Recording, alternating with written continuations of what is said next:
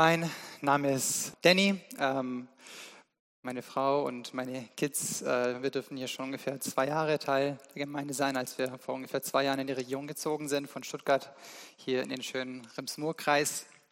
Und wir genießen es hier, einfach neue Geschwister gefunden zu haben. Und äh, es ist eine, eine, Ehre, einfach heute ähm, ja, Gottes Wort mit euch teilen zu können, ein, ein Kanal äh, für Gott zu sein und zu euch zu sprechen. Und ähm, genau, ganz kurz nur zu mir. Äh, genau, ich bin ähm, geboren, aufgewachsen oder geboren in den USA, dann als Missionarskind dann nach Deutschland gekommen. Meine Eltern waren ähm, in verschiedenen äh, Ländern der Welt Missionare gewesen, am Ende auch in Deutschland. Hört sich komisch an, Deutschland Missionare, aber genau, ähm, wir waren in Bayern im, im, tiefen katholischen Viertel und das war ähm, sehr interessant, dort äh, Gottes Reich zu bauen. Und dort bin ich aufgewachsen als Pastorenkind quasi. Und Gott hatte mir schon in jungen Jahren irgendwie aufs Herz gelegt, ja, irgendwann in Schwabenländle, dahin wirst du gehen. Ähm, und tatsächlich so kam es über sehr interessante Fügungen. Äh, habe dann meine Frau Eva kennengelernt und äh, das war dann nochmal ein Grund, ein guter Grund, in Schwabenländle zu bleiben. Und genau, wir genießen es hier ähm, zu, zu leben und äh, Familie zu bauen, Gottes Reich zu bauen. Heute ist es äh, genau ein spannendes Thema, über das wir reden dürfen, nämlich Liebe Gott und deinen Nächsten. Wir schauen uns drei konkrete Schritte an, um radikal zu lieben. Letzte Woche oder die letzten Wochen wurde ja schon über Gottes Liebe geredet oder über das Thema Liebe geredet, ist ja auch die Jahreslosung und heute auf jeden Fall ein sehr spannendes Thema. Ähm, denn es ist ein zentrales Thema der, der Bibel. Letztendlich ähm, sagt Gottes Wort, dass irgendwie alles in diesem Gebot zusammengefasst wird. Und da schauen wir uns auch direkt die Bibelstelle dazu an, als Jesus auf die Probe gestellt wird in Matthäus und das wird auch, glaube ich, in Lukas und an anderen Evangelien wiederholt. Und ähm, es steht in Matthäus 22, die Verse 36 bis 40. Da wird er gefragt, wird auf die Probe gestellt, ja, was ist denn das wichtigste Gebot in dem Gesetz? Ja, es gibt so viele Gesetze, die zehn Gebote, aber zigtausend weitere Gesetze, die einzuhalten sind. Meister, was ist da das Wichtigste? Und Jesus antwortete, du sollst den Herrn, deinen Gott lieben von ganzem Herzen, mit ganzer Hingabe und mit deinem ganzen Verstand. Dies ist das größte und wichtigste Gebot. Ein zweites ist aber ebenso wichtig. Liebe deine Mitmenschen wie dich selbst. Mit diesen beiden Geboten ist alles gesagt, was das Gesetz und die Propheten fordern. Also gesagt, irgendwie, du kannst alles nehmen, zusammenfassen und sagen, das ist es so. Das heißt, die ganze Bibel in all ihrer Fülle wird quasi in diesen Themen zusammengefasst. Wir haben also einiges vor. Nein, wir werden uns auf diesen Vers heute fokussieren und ihn auseinandernehmen und schauen, wie können wir das in die Praxis umsetzen. Bevor wir aber damit starten, wie wir es konkret in die Praxis umsetzen können, eine zentrale Frage. Was bedeutet in dem Kontext Liebe überhaupt? Wir unserer Sprache verwenden das Wort Liebe sehr, sehr vielfältig. Wir sagen, ich liebe dieses Auto, ich liebe dieses Kleid, ich liebe diese neuen Schuhe. Was liebst du? In welchem Kontext gebrauchst du das Wort Liebe? Wann hast du das letzte Mal das Wort Liebe verwendet? Heute Morgen vielleicht, als du deinem Partner gesagt hast, ich liebe dich? Oder eben vielleicht gestern Abend beim Scrollen sagst, hey, ich liebe diese Punkt, Punkt, Punkt. Also auf Amazon oder wo auch immer du warst. Wir verwenden Liebe oft im Kontext, ja, das wäre, ist es nett, ist es schön, ich finde es genial, das wären so Synonyme. Aber oft ist es dann so, wenn wir uns nicht mehr danach fühlen oder wenn diese Sache nicht mehr in Mode ist oder nicht mehr aktuell ist, ja, dann, dann lieben wir es halt nicht mehr.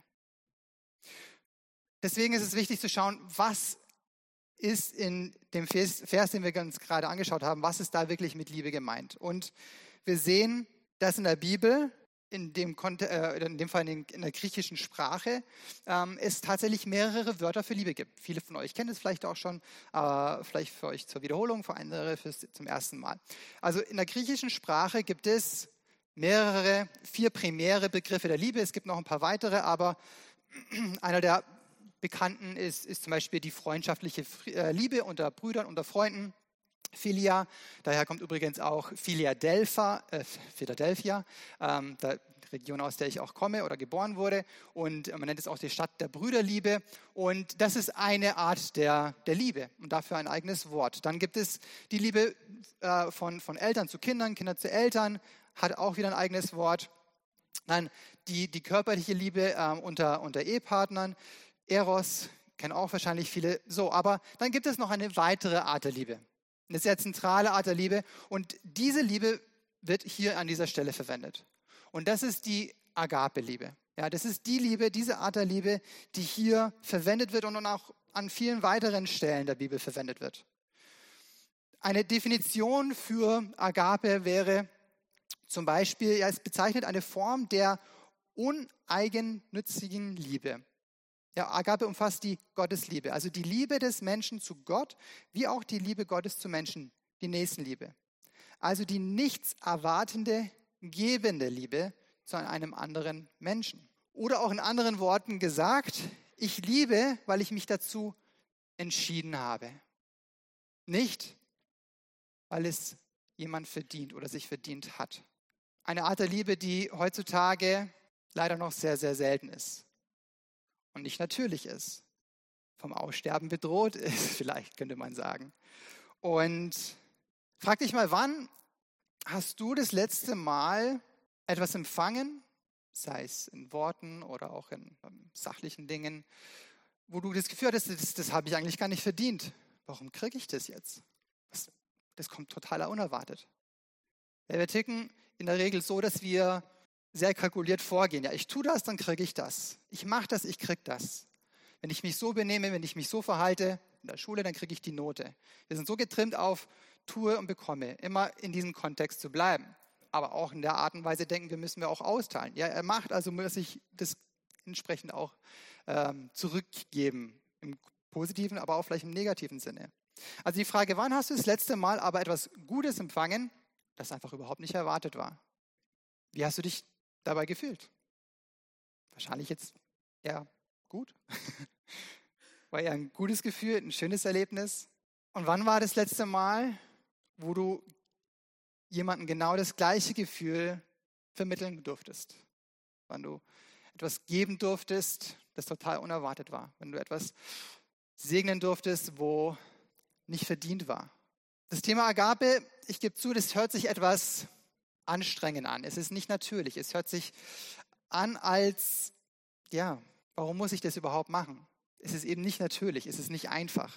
Vielleicht denkst du dir auch, ja, als Christ, ich bin ja errettet, ich bin safe, ja, der Himmel wartet auf mich, ist auch Gnade, ich konnte es eh nicht verdienen, es gibt nichts, was ich hinzutun kann. Warum jetzt diese anstrengende Agape-Liebe, die eigentlich nur Gott kann, warum soll ich das auch versuchen zu machen? Warum soll ich versuchen, hier aus meiner Komfortzone zu treten? Vor vielen Jahren gab es jemanden, der verließ seine Komfortzone. Dieser jemand war, und das können wir uns sehr schwer vorstellen, unsere menschlichen, zeitgebundenen Handeln, aber diese Person war schon auf Ewigkeit ohne Anfang bei seinem Vater im Himmel gewesen. Er kannte nichts anderes. Selbst Millionen und Millionen von Jahren, das reicht nicht. Er war, er war schon ewig beim Vater in Gemeinschaft, in einer perfekten Situation, in einer perfekten Harmonie. Das war sein Status quo. Aber er entschied sich freiwillig, aus dieser Komfortzone zu treten. Er verließ seinen Vater und wurde dann als verlässliches Baby komplett abhängig hier von Menschen und kam auf die Welt der die Welt, die erst 4000 Jahre ungefähr vorher selber mit seinem Vater erschuf, wurde er quasi freiwillig dort hineingeboren. Mit dem klaren Auftrag und Ziel, sogar 33 Jahre später sein Leben hinzugeben. Für uns. Die maximale Art des Verlassens der Komfortzone. Und das Ganze nicht, weil wir es irgendwie verdient hätten, ja, wie wir vorhin gesagt haben, geben, erwarten, eben in dem Fall überhaupt nicht. Es gab in dem Fall gar nichts, das wir schon hätten tun können oder gegeben hätten, um das zu verdienen. Aber er entschied sich dafür. Und jetzt müssen wir eins verstehen, das ist die Ader von Gott, das ist die Ader, die wir durch Jesus sehen. Und als Christ lebt genau dieser Jesus in mir und in dir und er möchte immer noch diese radikale Liebe weitergeben. Er will nicht damit aufhören. Diese Ader der Liebe, diese Art der Liebe soll in dir und in mir weiterleben. Wir sind die Einzigen, würde ich mal behaupten, die in der Lage sind, es auf diese Art und Weise auch zu tun, mit Gottes Hilfe. Wir sind die einzige Möglichkeit, dass die Welt noch heute eben hat, diese Liebe von Gott, von Jesus zu erleben. Und noch was weiteres, wenn wir oft beten und Gott bitten und sagen, Vater, wir bitten, dass du unsere Region erreichst, wir bitten, dass du Deutschland erreichst, wir bitten, dass du da und da die Menschen erreichst. Wir dürfen nicht vergessen, dass genau wir diejenigen sind, die er dazu braucht, diese Menschen zu erreichen. Denn sein Job wurde vor 2000 Jahren erledigt, als er gesagt hat, es ist vollbracht. Und hat uns befähigt und dazu beauftragt, damit weiterzumachen. Und oft haben wir auch die Erwartung, dass Gott eben kommt und übernatürlich erscheint und Menschen überführt. Ja, ohne dass jetzt ein Mensch da direkt involviert ist. Und das, ich glaube, der primäre Weg ist, er wirkt durch uns. Wir sehen aber immer mal wieder, und es ist genial zu sehen, dass übernatürliches Wirken passiert, wo jetzt nicht direkt ein Mensch scheint involviert zu sein. Aber ich glaube, dass selbst dann, wenn Übernatürliches passiert, das, wie gesagt, lesen wir oft oder sehen wir oft, keine Ahnung, wie, wie gerade Moslems Jesus erscheint oder auch, ähm, meine Eltern haben viel berichtet, als sie in, als Missionare in, in, in Neuguinea bei den ähm, Kannibalen waren, wie die auch davor schon Begegnungen mit, mit Gott hatten, äh, aber auch andere Begegnungen. Auf jeden Fall, dass, dass dort äh, selbst diese Begegnungen mit Gott freigesetzt wurden durch die Gebete von Christen. Ich glaube, dass immer, wenn hier etwas auf Erden passiert, ein Wirken Gottes passiert, durch uns oder auch übernatürlich, es wurde vorher freigesetzt durch Menschen. So hat Gott es definiert, sonst hätte nicht Jesus Mensch werden müssen. Wir müssen verstehen, es braucht Menschen auf dieser Erde, Gottes Herrlichkeit, den Himmel auf Erden sichtbar zu machen. Wir sehen auch, wie wichtig das Thema ist, wenn wir schauen, was waren die letzten Worte von Jesus. Ja, stell dir vor, du hast diesen absolut krassen Auftrag, du bist 33 Jahre auf der Erde, du gibst dein Leben hin und du weißt, es ist vollbracht, aber ab jetzt sind sie dran. Ich gehe in den Himmel, jetzt sind sie dran. Jetzt ist es ihr Job, das weiterzumachen. Was wäre passiert, wenn die Jünger gesagt hätten, oh, du meine Güte, nee, zu heikel. Die Römer sind gerade echt krass drauf.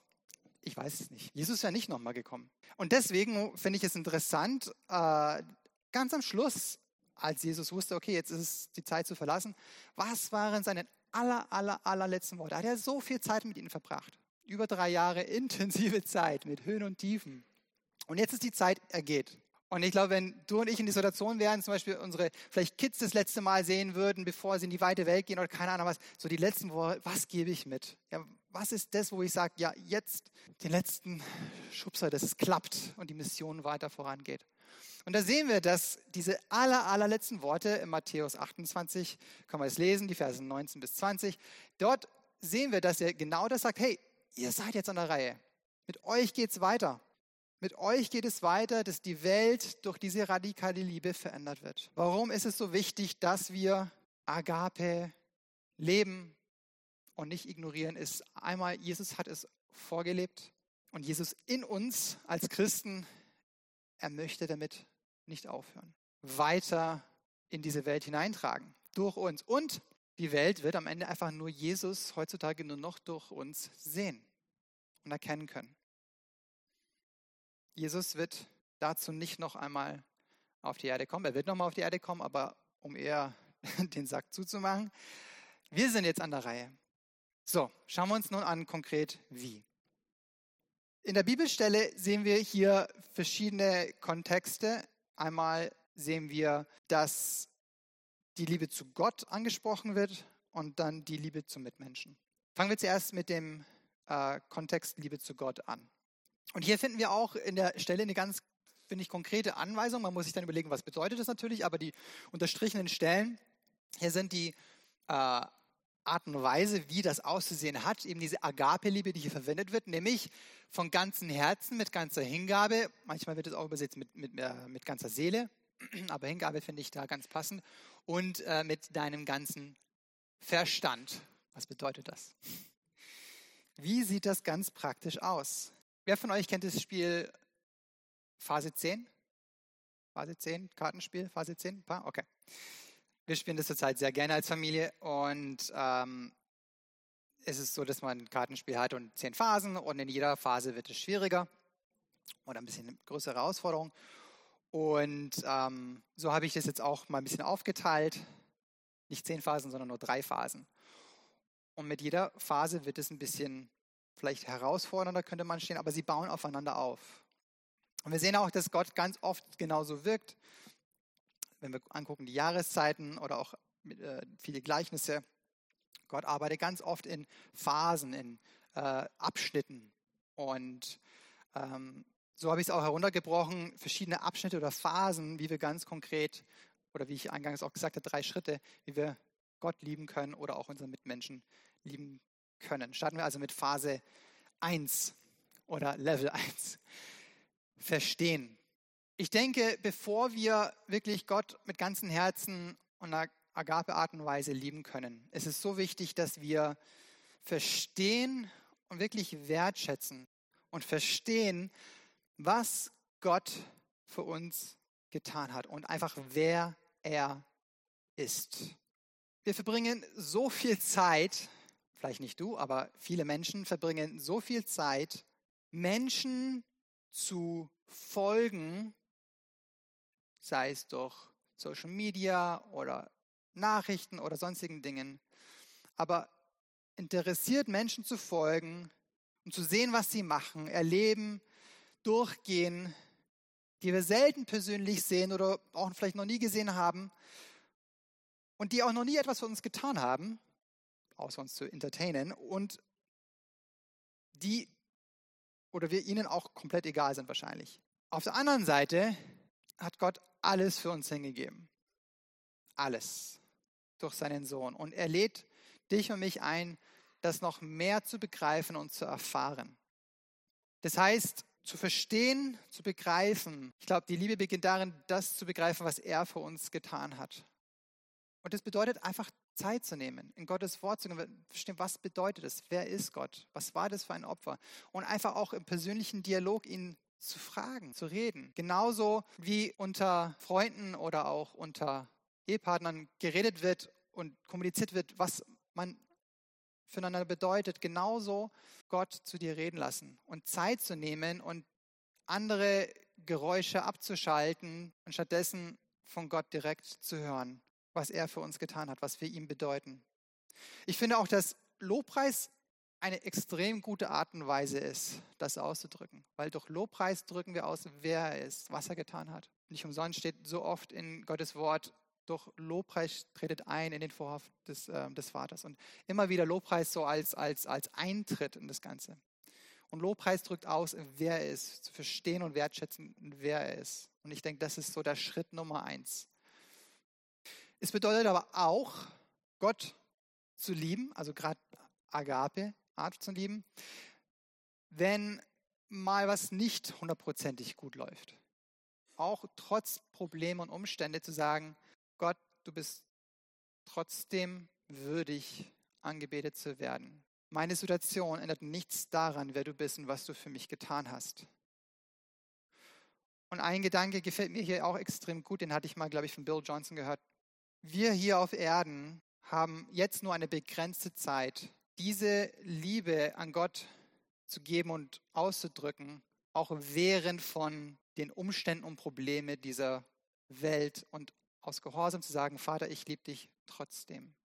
Das wird im Himmel nicht so sein. Da werden wir Gott hundertprozentig auch lieben und wahrscheinlich noch auf einem anderen Level. Aber es wird die Umstände, Probleme und Herausforderungen der Welt nicht geben. Das ist eine, eine besondere Zeit, die wir nur jetzt haben, zu sagen, und trotzdem, Vater, liebe ich dich. Und ich denke, dass das ähm, auch etwas sehr, sehr Besonderes ist. Also Schritt eins ist verstehen und wertschätzen, genau eben wie in einer Beziehung, das zu verstehen und auszudrücken. Der zweite Punkt, Hingabe. Stell dir vor, du würdest von deinem besten Kumpel, deiner besten Freundin oder von deinem Ehepartner immer wieder ignoriert werden, wenn du versuchst, irgendein Gespräch zu suchen, geht weg oder du hast vielleicht irgendeine Verabredung, du kommst hin, keiner da, komisch. Du würdest ja irgendwann denken, äh, okay, äh, hier ist irgendwas seltsam. Liebt die Person mich wirklich? Also würde ja sonst anders aussehen. Richtig? Sie würde da sein, sie würde vorher da sein, sie würde äh, Aufmerksamkeit schenken.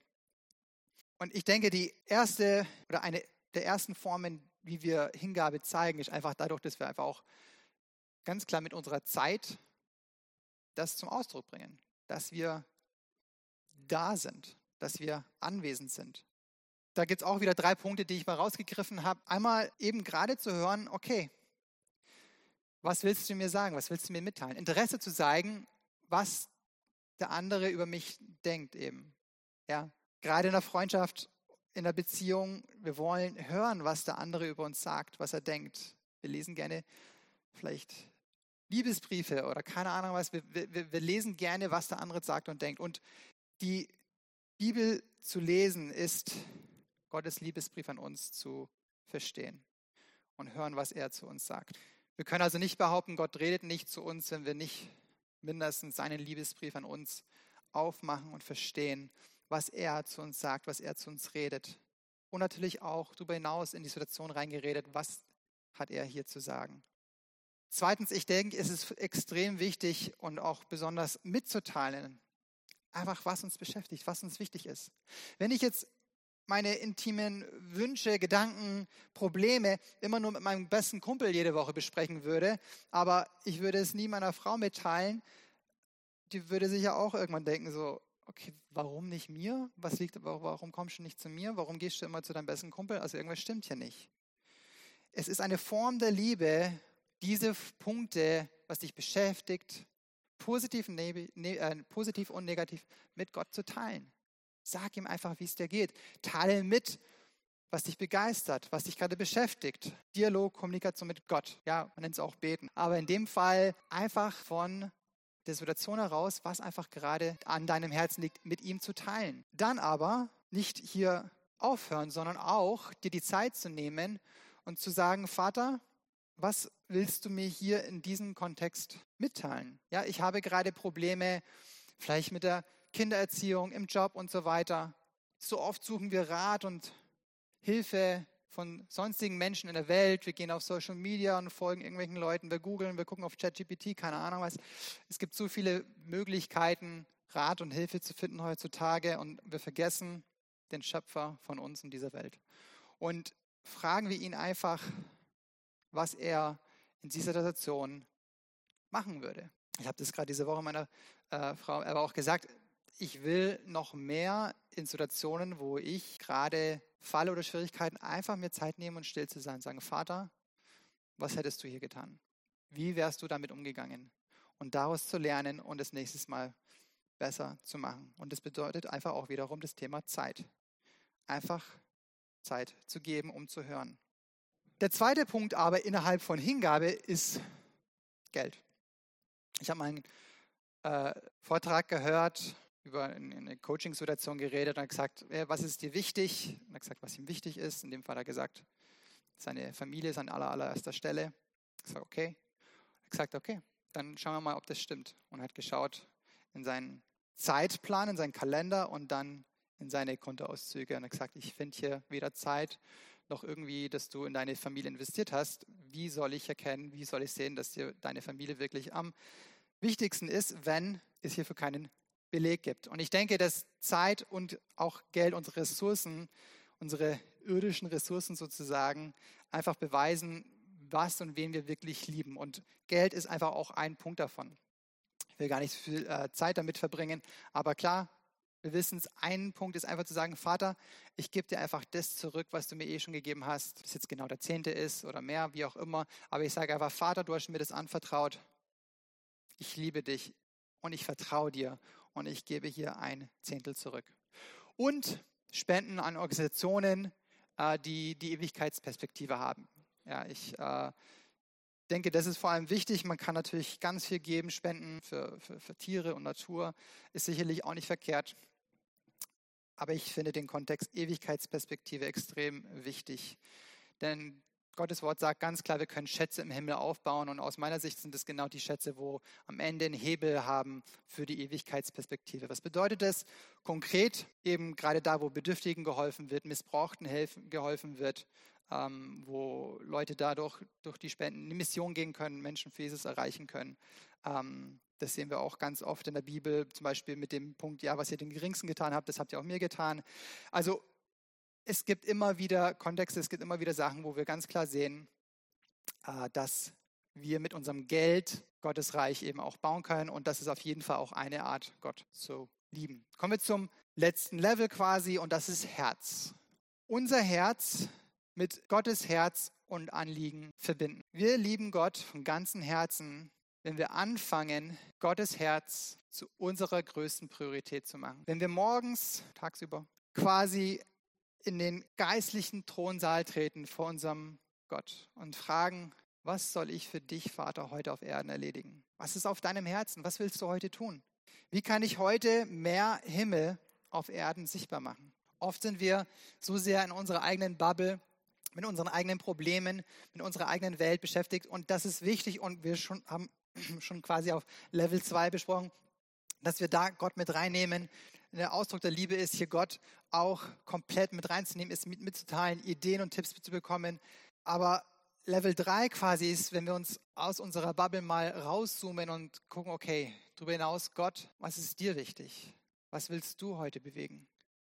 Außerhalb meiner Situation. Wir sehen auch, wie Jesus genau diesen Punkt perfekt vorgelebt hat. In Johannes 5, Vers 19 bis 20 steht, zu diesen Anschuldigungen erklärte Jesus, ich sage euch, der Sohn kann nichts von sich selbst aus tun. Er tut nur, was er den Vater tun sieht.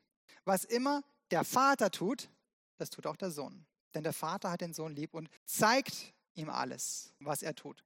Ja, der Sohn wird noch viel größere Dinge tun. Warum? Weil der Vater sie ihm zeigt. Dinge, über die ihr staunen werdet. Und dann geht er weiter, dass er sogar Tote auferwecken wird und so weiter.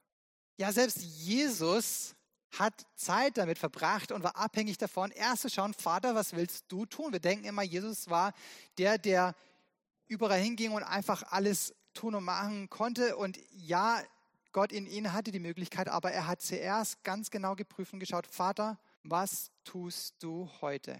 Was ist heute dran? Und wie das praktisch aussah, ob er dann wie so eine Vision bekommen hat oder einfach eine Stille, äh, eine, eine, eine, Stimme ihm sagte, das und das wird passieren, da wird heute eine blutflüssige Frau kommen, sie wird dich anfassen, sie wird geheilt werden, heute wirst du den Blinden sehen, heute wirst du das sehen, heute wirst du deinen, äh, wirst du den ähm, von Toten auferwecken, keine Ahnung was. Also er hat aber auf jeden Fall, und das sehen wir immer wieder, diese Kommunikation gehabt, er ist in den Thronsaal Gottes gegangen und hat gesagt, Vater, was ist heute dran? Was willst du tun?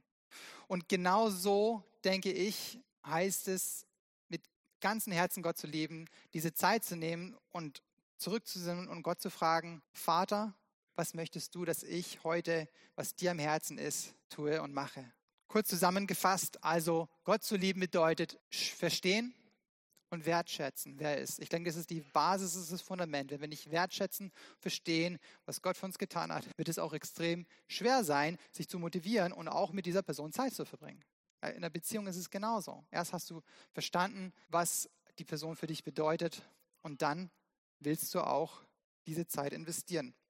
Der zweite Punkt eben dann die Hingabe mit Zeit und Geld und der dritte Punkt hier seine Herzensanliegen zu unseren machen. Schauen wir uns nun an, wie wir ganz praktisch unseren Nächsten lieben können. Wieder in diesen drei Phasen. Aber es fängt interessanterweise, äh, nicht eben mit dem Nächsten direkt an. Steht ja, liebe deinen oder deine Mitmenschen wie dich selbst. Du kannst deine Mitmenschen in der Agape Art und Weise wirklich nur lieben, oder, Entschuldigung, andersrum ausgedrückt, du kannst unmöglich deine Mitmenschen in der agape Art und Weise lieben, wenn du dich selber hast und nicht leiden kannst. Extrem ausgedrückt, vielleicht hast du dich nicht, aber kannst dich nicht annehmen, du kannst dir nicht vergeben. Das heißt also, Schritt Nummer eins ist, liebe dich selbst. Was bedeutet das? Wie sieht es aus? Das wäre eine Predigt für sich. Gucken wir uns aber mal drei Punkte kurz an. Vergebe dir deine Fehler der Vergangenheit. Denn Gott hat deine Schuld vergessen und erinnert sich überhaupt nicht mehr daran. Warum solltest du dich noch daran erinnern? Warum solltest du dir nicht selber vergeben und hier quasi selber einen Weg stehen? Erkenne deinen Wert, den du heute durch Jesus hast. Gott hat dich gekleidet mit der Herrlichkeit des Himmels.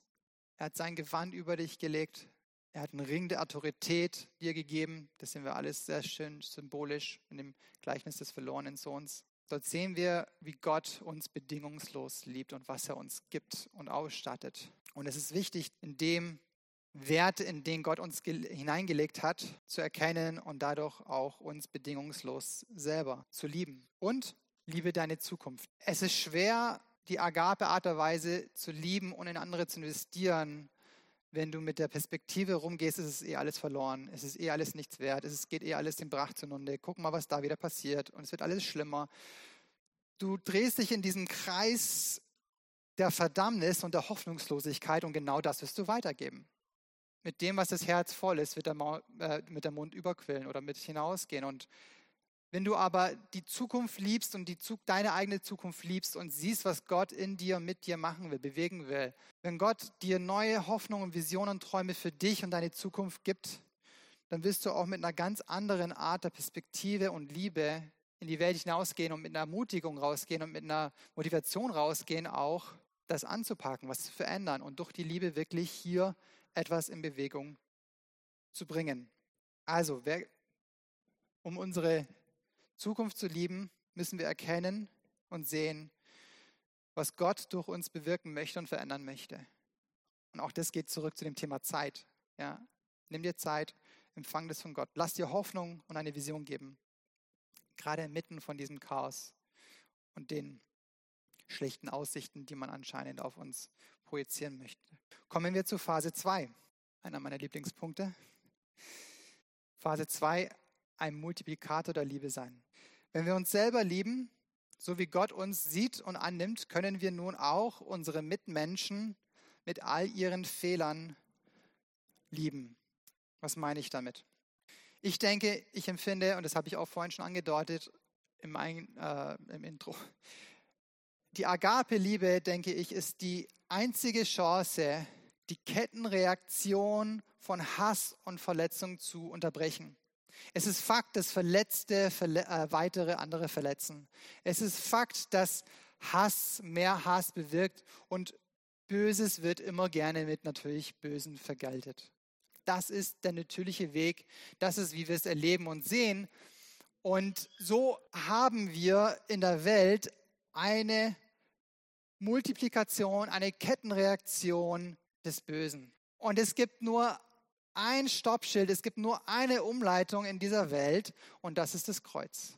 Das hier diesen ständigen Fortlauf der Multiplikation und der Eskalation der Sünde des Hasses wirklich ein Stopp reinsetzt und hier diesen Verlauf, diese Kettenreaktion aufhört.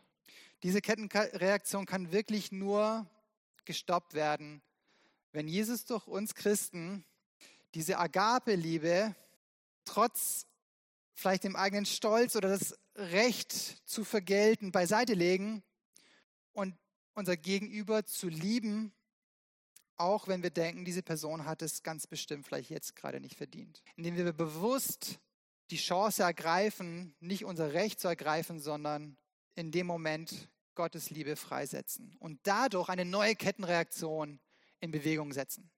Denn wenn jemand bedingungslos Liebe empfängt durch dich und durch mich, wird was in ihm freigesetzt. Es ist wie ein Same, der gesät wird. Ein neuer Same, den er vielleicht vorher noch nie erlebt und gekannt hat. Und es bedeutet, wir müssen in dem Moment zurücktreten und nicht reagieren, sondern zurücktreten und sagen, Gott, jetzt wirkst du durch mich. Und es ist verdammt hart und schwierig, weil das ist nicht natürlich. Deswegen ist es ja auch Phase 2. Nein, es ist wichtig, das zu erkennen, aus Gottes Perspektive auch zu sehen, weil so oft sind wir auch wieder in unserer eigenen Perspektive, in unserer eigenen Bubble und eigentlich zu verstehen, warum sind wir auf der Welt, warum ist Jesus in uns. Es ist nicht unser Reich zu bauen, nicht unsere Rechte aufzubauen, sondern sein Reich und seine Liebe zu verbreiten.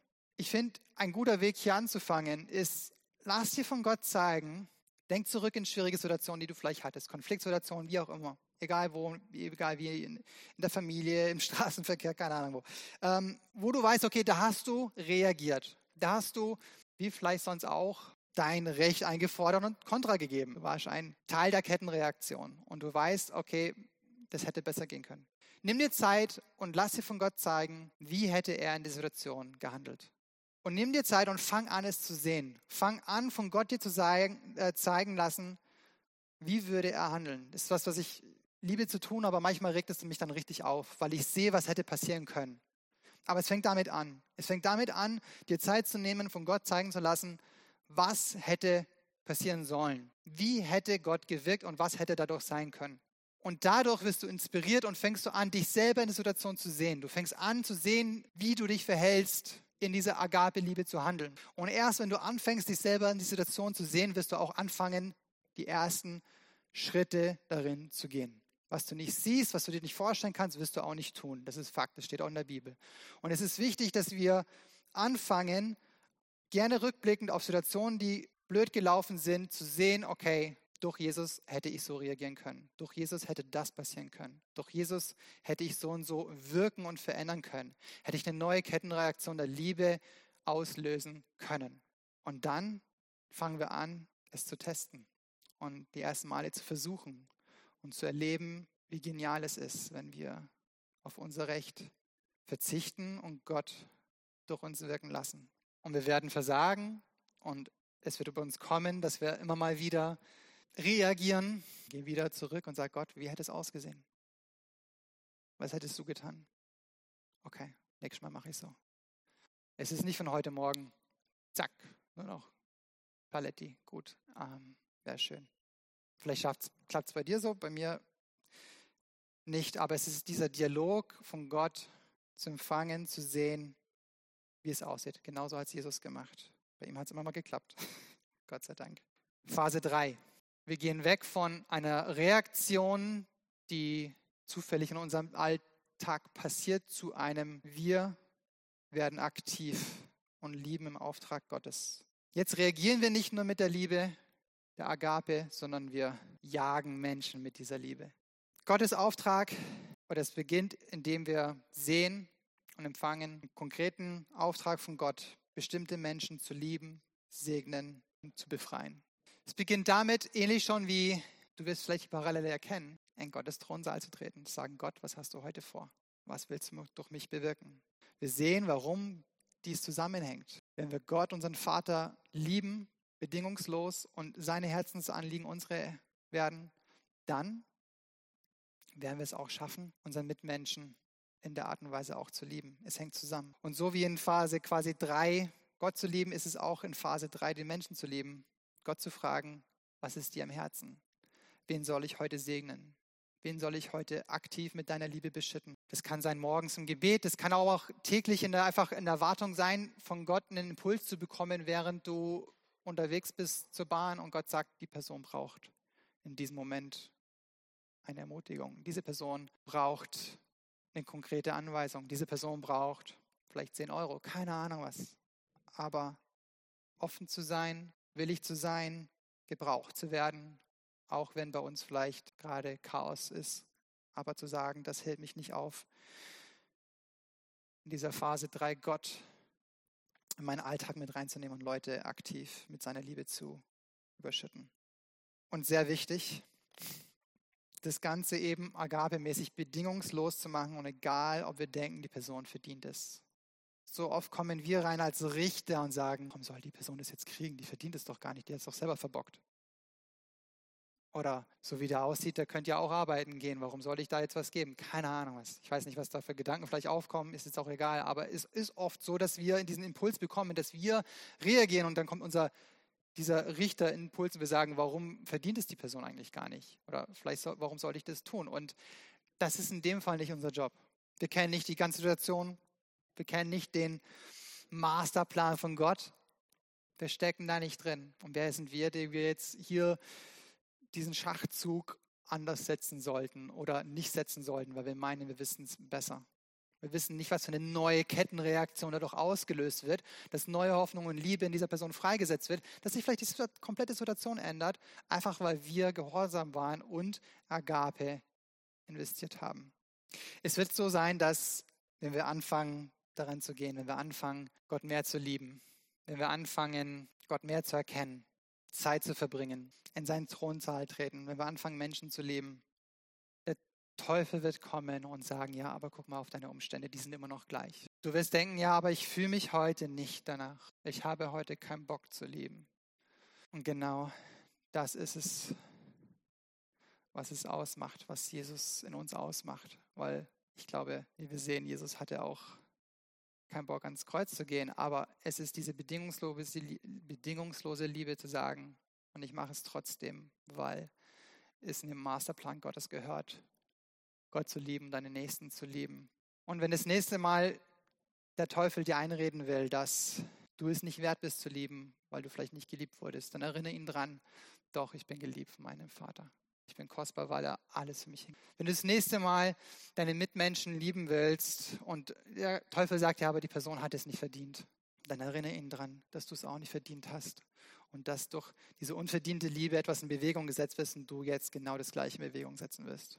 Gott möchte in uns und durch uns eine neue Kettenreaktion auslösen und seine Liebe durch uns in unserer Familie, unser Umfeld, unsere Gemeinde, in unsere Region ausschütten lassen. Und dann wird das kommen, was Gottes Wort sagt. Und an ihrer Liebe zueinander werden sie erkennen, dass sie meine Kinder sind. Und wenn du einfach jetzt gerade irgendein Thema, sei es, du denkst gerade ja, aber ich verstehe noch nicht wirklich, wie sehr Gott mich liebt. Oder vielleicht das Thema, ja, mir fällt es schwer, mich selber zu lieben, was es auch sein mag. Ähm, gib es einfach hin zu Gott. Wie vorhin schon gesagt, nimm dir die Zeit und teile mit, wo du gerade stehst und wo du stehen möchtest. Und Gott wird dich da begegnen und dir helfen. Und ich möchte zum Abschluss einfach beten und jeder, der einfach äh, sagt, ja, ich sehe, dass ich hier in den verschiedenen Bereichen äh, noch nicht auf allen Leveln unterwegs bin, das ist okay. Es beginnt damit zu erkennen, was Gott für uns hat und die ersten Schritte zu gehen, darüber nachzudenken und es anfangen zu tun. Und wenn du das möchtest, dann gib einfach jetzt in dem Gebet einfach Gott dein Herz, dein Ja, dein Ja, ich will es besser machen. Und dann bete ich jetzt einfach zusammen, dass ich, dass wir in unserem Alltag heute Morgen, bis er wiederkommt, eine neue Kettenreaktion der Liebe, seiner radikalen Liebe freisetzen werden durch uns. Ja, Vater, ich danke dir einfach für dein Wort. Ich danke dir für deine Liebe. Ich danke dir, dass du es vorgelebt hast und dass du von deiner Komfortzone getreten bist, um zu zeigen, was es heißt, radikal zu lieben und bedingungslos zu lieben. Und danke, dass du in uns lebst und durch uns genau diese Art und Weise der Liebe weitertragen möchtest. Danke, dass wir nicht da alleine stehen, sondern dass du in uns es bewirken möchtest. Und Vater, ich bitte, dass du jeden Einzelnen hilfst in dem, wo er gerade steht, dass er anfangen kann, deine Liebe neu für sich selber neu zu entdecken. Vater, ich bitte, dass du uns freisetzt und die Ketten zerbrichst, die uns zurückgehalten haben, uns selber zu lieben und andere zu lieben, so wie du uns liebst, Vater.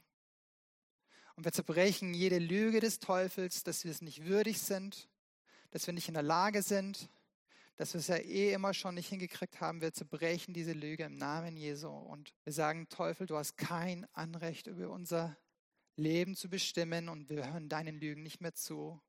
Wir stehen und vertrauen auf Gottes Wort. Wir folgen den Weisungen unseres Vaters, dass wir diese radikale Liebe von uns selber empfangen und weitergeben.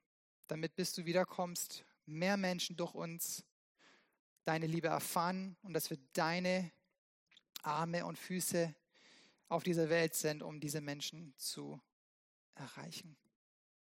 Amen.